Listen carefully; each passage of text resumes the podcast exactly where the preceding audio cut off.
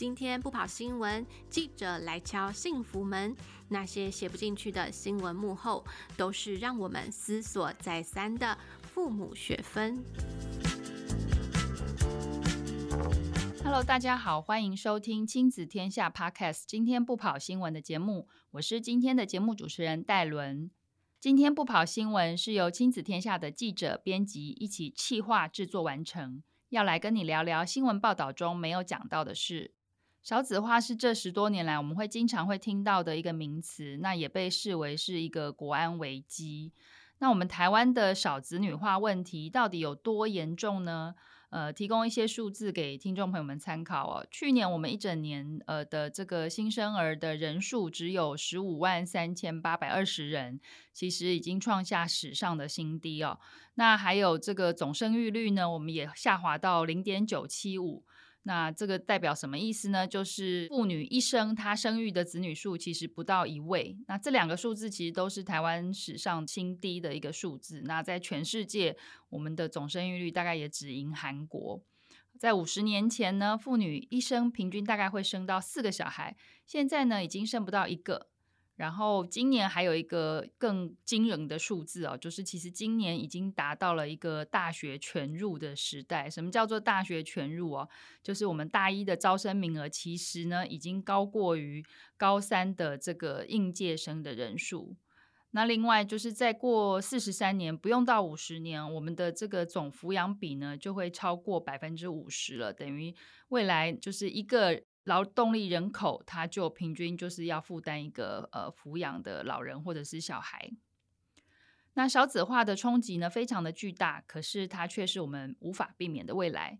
亲子天下九月号的封面故事就是为幸福而教：少子化浪潮下的新家庭新教育。我们深入探讨了这个话题。人口变少了，究竟未来我们应该如何培养人才？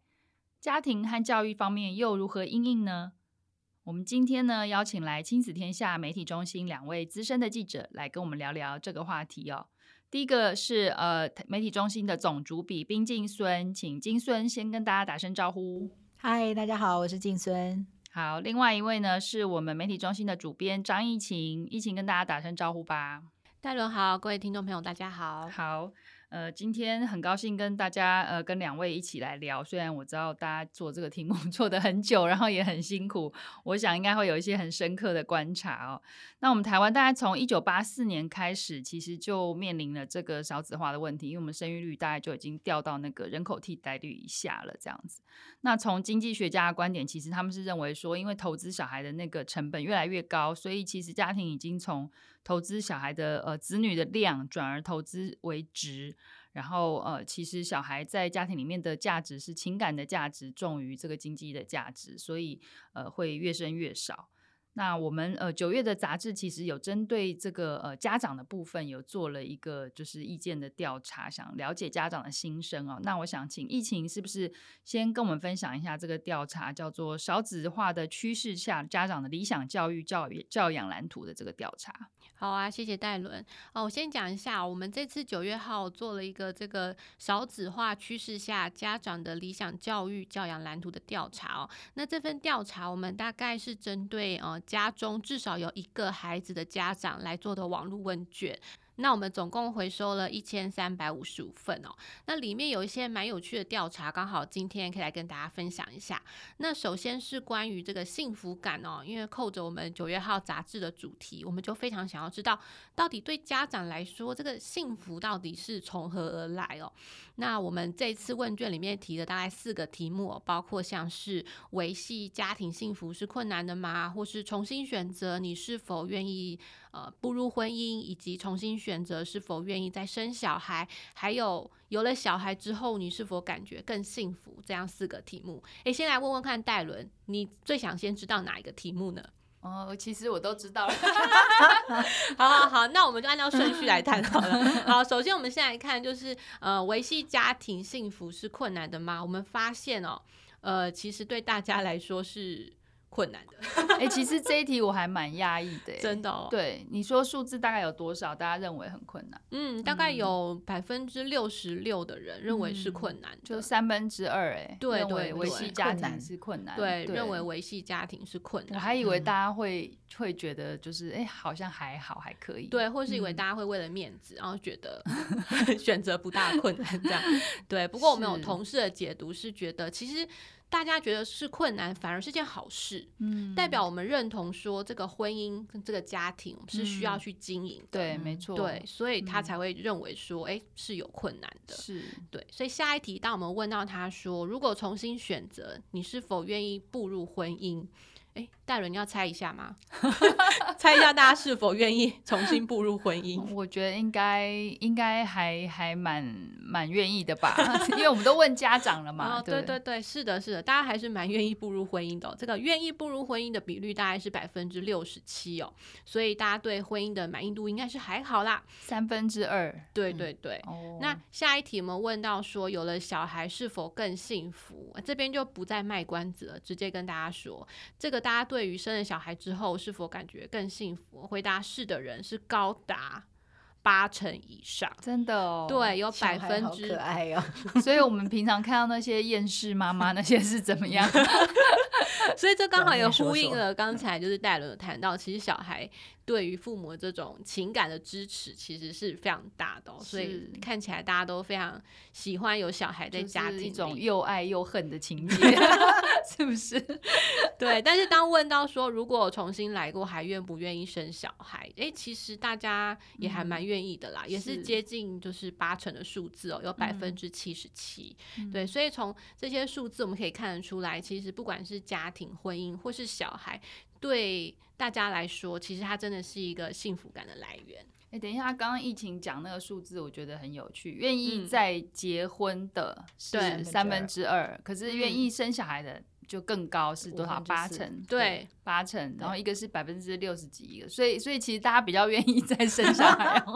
对，这部分我觉得蛮有趣的哈。是是，是。那时候我记得我们去采访，然后就有一些受访者是说，他把婚姻比喻成一个大礼包。你知道吗？就像我们买福袋这样，嗯、就是你在这个福袋里面，你会得到非常非常多的东西。就小孩是其中一个，嗯、那大家为了得到小孩这个福袋，所以所以就去买这个福袋，就去买那个。也也不是说为了得到啦，就是说他等于他的意思应该就是说他把一些你喜欢的、不喜欢的全部都包裹在一起。可能你当时是因为很相爱啊，然后很愿意就是有下一代，就是这些幸福感。同时，他也打包了一些你不想要的东西，比如说像家庭里的。家务分工不平等，或是婆媳关系，或是等等，就是各种 你不爱的东西，全部都打包在里面，所以就让人家感到沉重。这样子，福袋的确就是这样，是，但它还是个福，对不对？对对对。哎、欸，等一下，我只讲到这边，聊到这边，我有点好奇，刚刚问到说愿不愿意再生小孩，那两位如果是，就是两位都是妈妈，都是家长，如果重新回到。当初可以选择的话，我想知道你们的答案。静孙要不要先讲？我还我还是觉得我愿意生小孩，但我、嗯、但是我是我只有一个女儿了，但是我还是觉得我只要生一个或两个，那我绝对不敢生三个，因为因为这个负担太重了。但是就是说，孩子带给你的是一个你没有想过的，那即使他呃中间很辛苦，呃青春期的时候更辛苦，那但是你还是觉得你。对一个生命有了这样的付出，然后你看到他的成长，那同时你自己也成长了。我相信成为父母，呃，你对自己的这个成长的这种感受，我觉得应该比没有当父母那样子看起来好像很逍遥、很自在。嗯、呃，我觉得会很不一样。那我喜欢当父母的这种感觉。是是，疫情呢？嗯，我也觉得有小孩就是丰富了一个人的人生，然后他会让人重新长大，然后去反思很多你自己在成长过程当中，不管是你觉得遗憾，或是觉得开心、觉得快乐的事情。然后我觉得小孩同时带给我最大的。呃，好处吧，就是让我去反思跟我自己原生家庭的一些关系，嗯、然后去厘清了很多可能过去的呃，要说是爱恨情 仇嘛，啊，可能有点夸张，但是我觉得可以去厘清蛮多事情的。我觉得这是小孩带给我最大的收获。对我我自己想一想这一题，我觉得也是，而且我的答案会是，呃，我希望更早生小孩这件事情，因为呃，像我我之前我们在做这个问卷的时候，就我也把这个问题丢到我的高中同学的群组，但他们有很多也真的是到很晚才生小孩，有的可能甚至四十岁啊才才有孩子，我就很发现他们那些就是我同学，他们就是讲说。他们觉得要要再结婚，要再生小孩，而且他们的意思跟我一样，他们觉得要更早一点生这样子。因为他说他那时候以前年轻的时候，听到爸爸妈妈讲这个都觉得很烦，怎么这么老古板，催人家早早结婚、早生小孩。可是真的女女生的那个生理的年龄，真的影响那个呃生育蛮多的。对，那我自己回想起来，我是希望自己可以更早一点，呃，就是走这个历程。可是其实现实上来讲，我觉得根本就不可能，因为我自己在比较年轻，比如说三十出头岁的那个工作环境里面工作的情况，那个工作条件根本就不可能去去，就是那个职场上面的那个友善程度根本就不可能。我可能每天都要上晚班，上到十二点那种程度这样子。所以我觉得这个就让我觉得很感慨啦，就是等到你可能比较真的有时间有精神的时候，你你的那个身体的状况又不行了，对，就是就是一个我觉得这很多很普遍的问题，现在家长都很我觉得这个蛮两难的，因为你说提早生对不对？可是你自己有没有准备好？嗯，因为我们现在知道，就是当父母真的不是容易的事，那也不是你好像你很自然就会的，所以我自己是觉得。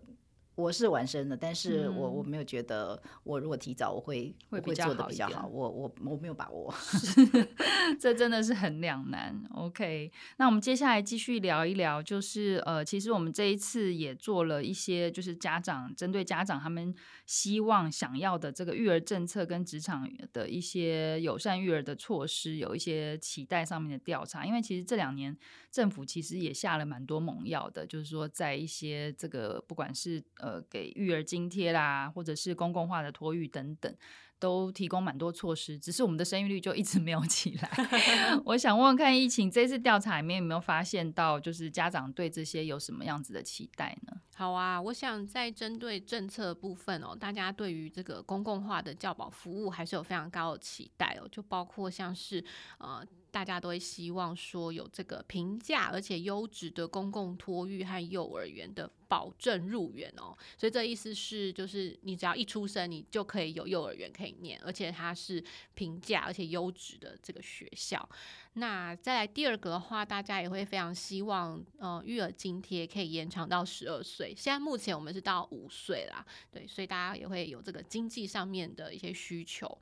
那第三个就我觉得也是又回到刚刚我们讲的这个公共托育的部分哦，因为大家希望的是在社区里面就会有方便的这种临时托育的服务，对，所以我在想，这其实对家长来说，小朋友要放在哪里，真的是一个很重要的问题，是。然后在职场上面有没有一些呃，就是对对于这个职场友善措施的一些期许这样子？嗯，我想在职场上，我觉得父母大概就是反映了两个字，就是弹性，就任何东西都要弹性。对、嗯，比如说要弹性工时啊，然后要有弹性的可以居家上班的需求啊。那同时，其实我们在政策的这个题目里面哦，大家也有回应到一个跟弹性相关的措施，也就是呃有些。呃，NGO 团体一直在推这个亲子假，就是希望我的假别可以用小时或是用一天来算我的育婴留停。就育婴留停，它不一定是要一次请六个月或一次请一年这么长的时间，是而是我可以用一小时、两小时或是半天、一天的时间来请我的育婴假。是那这样子的弹性，其实对父母来说，呃，是更更贴近的啦。因为经常我们会遇到像是保姆生病啊，或是小朋友呃肠病毒有没有？对，学校。就要停课很久，嗯、或者现在疫情也是一下停课三天，实在是有点受不了。所以说，不管是在呃职场上，或是在社会上，我觉得大家都有感受到一种就是需要弹性，然后有一些余裕来照顾孩子，才不会变成说好像小孩生下来都没有时间陪他。嗯，就是等于是我们把呃原本那个育婴留停的这个假期，它这个是之前是现在是规定三岁以前嘛，嗯、对不对？对，然后希望可以再把它延伸拉长一点，比如说到八岁或到十二岁都可以请，然后他可以用小时或是请天的方式，看能不能够朝这个方向。我觉得这个如果出来的话，也对父母亲会有一些蛮大的便利哦。OK。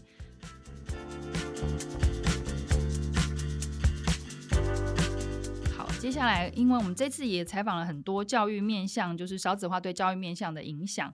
那我这边特别就想请静孙呃来聊一聊，就是在您这一次采访的过程当中哦，就是少子化对教育的冲击跟影响，你觉得呃最让你印象深刻的是什么？呃，其实就是每次看这个新闻，每次到这个时候，他就会说，呃，那个呃。那个那小学小学入学的新生现在是有有多少人？然后哪些县市是呃？不到十人，有哪些县市又是完全一个人都没有这样啊？就是有有这样的新闻。那像今年是虎年，虎年的小孩升上国一，所以虎年的本来就生的少，所以上国一你就可以看到很多的国中啊，他开始要减班这样的。那减班影响到就是老师，因为原来的老师这么多，你减掉班之后，这些老师就要被超额，所谓的超额，超额就是他他得离开这样。那同时因为也是因为这个呃对减班的这个呃可能预期或是有一点。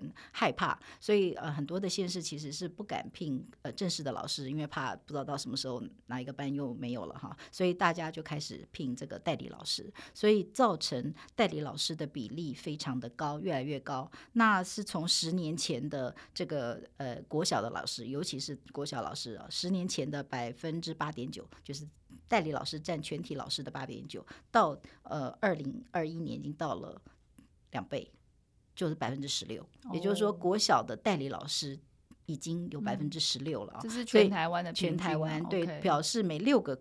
国小老师就有一位可能是代理老师，那他是一年一聘的，所以也就是孩子可能每一年都会碰到一个代理老师当他的导师这样子，所以是让孩子有一种不稳定的感觉，那学习也是不稳定的哦。那这个，所以这是一个蛮呃严重的问题。那呃每个县市都会说我是因为要疏解这个少子化，或是预备少子化，可是其实呃我们也采访这个立法委员范云，他其实说其实法。法律规定代理老师比例不可以超过百分之八，可是我们现在已经到百分之十六了，所以其实就是要有一些有一些调整，然后才会让教育的品质更稳定。那这是这是一个，那另外一个就是呃，我们刚刚讲到少子化对学校的影响，其实就是那个小班跟小校越来越多，对，尤其是小校。那我们的看到教育部的统计呢，其实是呃这个六班以下的。啊，就是学校六班以下的这样的校数呢，呃，也是倍增啊。十年前小学到今年是增加一点二倍，那国中增加一点五倍，所以全台湾六班以下的这个小国中小已经占了三成七。哇，这么高哦，真的是非常的高。那当然，你可以说可能偏乡地区你可以想象，但其实有一些不三不四，就是。不是在偏乡，也不是在城市，就在边缘的地方，他们也有很多这样的问题。那这样子的学校的规模是让我们看到，呃，就是孩子在那么少的状况之下，他其实没有同才的互相学习。那因为学生数那么少，所以老师数也多不起来，然后甚至老师呃也不能教他的专业等等啊，就是产生非常多的问题。这个也影响呃学习的品质。那这是另外一个让我觉得蛮讶异的地方。那第三个其实就是呃。最近看到就是继职继职教育的这个 雪崩式的滑落啊，对，就是说过去曾经继职教育的学生，他其实跟高中生的比例大概是七比三，也就是说继职是七，普通高中是三，对，在在在在对，大概在七零八零年代的时候，那那时候等于说台湾的经济的发展就是靠这一批继职的人力，他们是有实作的能力啊，可是呃到了这个二零一九年的时候。我们就发现高中生的总人数已经超过高职生，就占比已经超过了，嗯、就是已经很倾斜了啊。对，那那个时候，呃，不只是人数少，然后其实呢，大家想要进大学考学测、参加学测报名的人数呢，也是比考统测，统测就是参加科大的这个报名二专的、那个、对对对、嗯、的人数多了。是在一百零呃二零一三年的时候，其实学测报考学测的人数就已经超过统测的人数。嗯、那到了今年为止，报名学测的人数是统测人数的一点五倍。是，也就是说，技对技职学校的这个影响，就是说我们已经看到，就是私立的，就是招不到学生。对对对，这可能就是跟我们一般社会家长就会觉得，他们比较呃怎么讲，崇尚一般普通高中跟一般大学。对。那觉得是说哦，好像哎不会读书的才会才会去走技职，可是这其实是不对的观念，因为其实呃我们的技职的人才其实是非常需要的，但是因为少子化这个关系，就是大家都变成一窝蜂的先涌进普通大学，然后呃公立的优先，所以有一句话叫什么“天下为公”，就是以后有可能会越来那个越来越多私校会会消失，剩下公立的学校。那另外这其实呃，我觉得就是大家对技职的印象当然是说好。呃，是一个偏见，就是说学成绩不好才去。对。可是其实很多的孩子在中小学，其实我们就看到，他其实是比较适合、嗯、比较喜欢透过动手做来学习，而不是能够这么进呃很快的进入这个学校的教的这个知识。他他的学习方式是不一样的。可是如果我们我们我们强迫这样的孩子，就是你强迫他坐在学校里面，然后跟着大家一起这样的考试，其实呃对孩子也不好，对他的发展也不好。那。呃，最后的学习成果也不会好。嗯，是。讲到这个，我就觉得想也想跟两位聊一下，就是我们这一次其实也有也有讲到，就是未来人才到底应该是怎么样？因为呃，大家很关心，就少子化最明显的，就台湾已经人口负成长了，人口以后就是越来越少。那以后我们的呃需要就是培养的人才，他到底应该长什么样子？我们这一次好像也访问到蛮多呃专家或者是大学校长啊，就是他们蛮有呃见地的去。帮我们看见未来，然后呃，有一勾勾勒出一些这个未来人才的一些蓝图。那这边是不是想请呃静孙先跟我们分享，就是你觉得印象深刻呃，就是专家聊到的，我们未来人才应该长什么样子？可以跟我们谈一下。呃，我们那时候是去采访这个前 Google 台湾的董事总经理简立峰先生。那嗯，他提到的是，呃，对台湾未来的人才，他其实是两个阶两个层面啊。一种是他可以在台湾就做全世界的事。那这样子的人才呢，他其实最需要就是呃这个外语的能力以及数位的能力。那他说，数位的能力不是不是他去写 coding 这样的能力，而是是在数位用数位的工具来表达自己。然后来跟别人沟通这样子的能力，这种是他说是全球性的人才。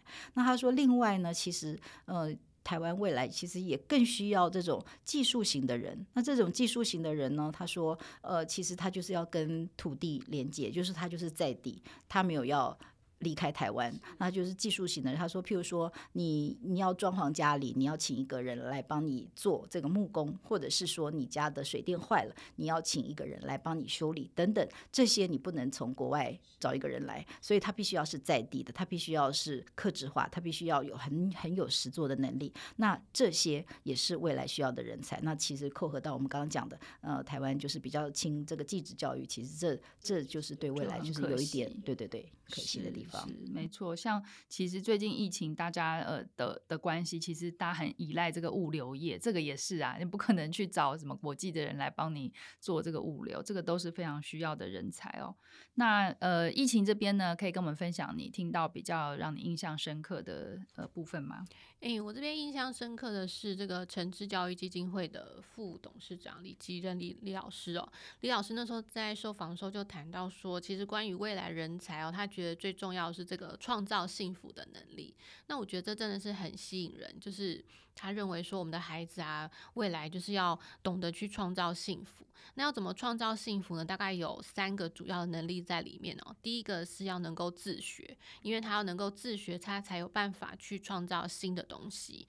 那再来第二个的话，他谈的是动手做，因为你光有想法不行啊，你其实还要把它给执行出来，你要做得出来，才有办法把呃这这几件事情来 make it happen 这样子。那第三件事情，我觉得也是蛮重重要的，就是他谈的是这个社交情绪学习，也就是我们一直在谈的。SEL，大家的情绪教育哦，也就是你能够觉察你的情绪，你能够去梳理你的情绪，那其实最终你才有办法去做出一个比较负责任的决定，或者是有一个比较好，才有办法去创造自己一个幸福的人生。是是是，所以其实像呃老师提醒我们的，真的是说未来的孩子们不是。教他怎么样成功，怎么样赚钱，怎么样赚最多钱，应该是他要怎么样去掌握自己的幸福。嗯、那这也很符合符合我们这一次想要讨论的，就是为幸福而教这样子的主题哦。好，那最后最后，我就想请两位大概，因为刚刚讲的东东西其实蛮丰富，蛮蛮 solid，可不可以用一分钟帮我们做一个呃小结？就是因为少子化其实已经是我们的未来了。那如果说两位可以提出一个重要的许愿或者是一个呼吁，可不可以呃帮我们讲一下？比如说在教育面或者是在家庭支持上面，你们觉得最重要、最优先要提出的是什么？先请静孙跟我们分享。呃，其实我们在采访的过程当中就看到，因为呃台湾的变化，呃包括英巴克刚刚对教育现场的这个冲击啊，以及外在环境变化这么大，其实呢，老师跟家长其实都。蛮担心的，其实也都觉得很困难，要做各种的调试啊。所以在学校里面，真的我们就是要去支持那些愿意改变，然后呃愿意做出调整的这些老师，因为他们就是走在我们的前面。那当他们走出一条路来的时候，就可以影响呃在其他部分就是还不太确定的老师们，就是大家一起。大家一起往前走。那另外还有一个，我记得，我觉得有一个，我们去采访这个新北市教育局长张明文的时候，他讲了一句话，我觉得印象非常深刻。他说呢，呃，教育。就是教教好一个孩子，绝不能只丢给学校，而是呃必须要这个亲师一定要一起合作。他说，因为很多孩子在他出生的时候，眼睛一张开他就在学习，那不一定是在学校里面，所以家长的责任也很重大，所以应该是要亲师一起合作，然后亲师有一致的作为身教。然后他就会说有一句话，就是说在培养孩子的路上，没有人是局外人。那我觉得这件事这这句话对我的影就是影响蛮大的，希望。提醒大家，嗯，谢谢。那疫情呢？嗯，我想呼应刚刚静孙谈的哦，就是教育一个孩子，他不只是在学校，那他其实也不只是在家庭哦，嗯、因为我们都知道，孩子长大之后，他其实就会成为我们社会上的劳动人口。那不管是你现在有没有小孩，其实未来这个世界的运作就是仰赖这群孩子哦。所以现在，如果我们可以提供这个孩子一个比较好的一个育儿空间，一个比较好的一个学习环境的话，他可以长成一个。比较好的人，其实 对我们未来社会的运作也都是会往一个比较好的一个方向去前进哦。那我这边会想要一个许愿，就是我会认为哦，其实现在我们的政府啊，或者是说在职场上，其实都还有很多可以做的空间哦。比如说像是刚刚我们有谈到职场上需要一些弹性的工时，一些弹性的价别，那又或者是说呃，我们在这个家庭内的这种两性的性别分工上面，也许有一些可以着力的。地方哦，那像是比如说像是呃这个中华电信，他们现在就有这个。呃，好像是减少工时，但是不会影响他们薪水的这个措施。那又或者是现在有非常多的职场教保服务中心哦，都是在提倡这个让爸爸妈妈可以带着小孩一起去上班哦，然后来扩充我们的公共教保服务。所以我在想，这些都是大家都还在努力的这个路上。那也是希望说，未来我们可以一起朝这个呃比较友善育儿环境的目标来迈进。那其实对孩子好，也就是对我们未来是一件好事。是是，非常同意。呃，今天非常谢谢两位资深记者的分享啊。我想，就是少子女化其实是我们许多亚洲国家共同的一个现象。那呃，可是我们其实也看到许多 OECD 国家的生育率跟生育信心，它是会逐渐回升的哦。经过某些措施或某些社会文化氛围的调整，比如说像法国，目前就是 OECD 国家里面生育率最高的，他们有达到呃一点八。那我觉得其实呃，大家谈论这些话题，不是说一定要催生或者是要劝生，那是希望我们的环境可以更友善，然后更呃，对于这个家庭啊，或是教育或是老师呃来讲都能够更友善，那让孩子呢都有追求幸福的能力，所以我们就可以为幸福而教而育，才能够迎接我们少子化的未来。啊，听众朋友，如果对今天我们讨论这个议题有感兴趣，想要更深入的了解，也欢迎参考我们九月份出刊的《亲子天下》杂志，还有我们的数位专辑相关的连结呢，我们都会留在节目资讯的文字中。谢谢大家收听今天不跑新闻，希望你喜欢今天的节目内容。亲子天下 Podcast 周一到周六谈教育、聊生活，开启美好新关系，欢迎您订阅收听。Apple Podcasts and Spotify，请帮我们五星赞一下，也欢迎您在许愿池给我们回馈。我们下次再见喽，拜拜。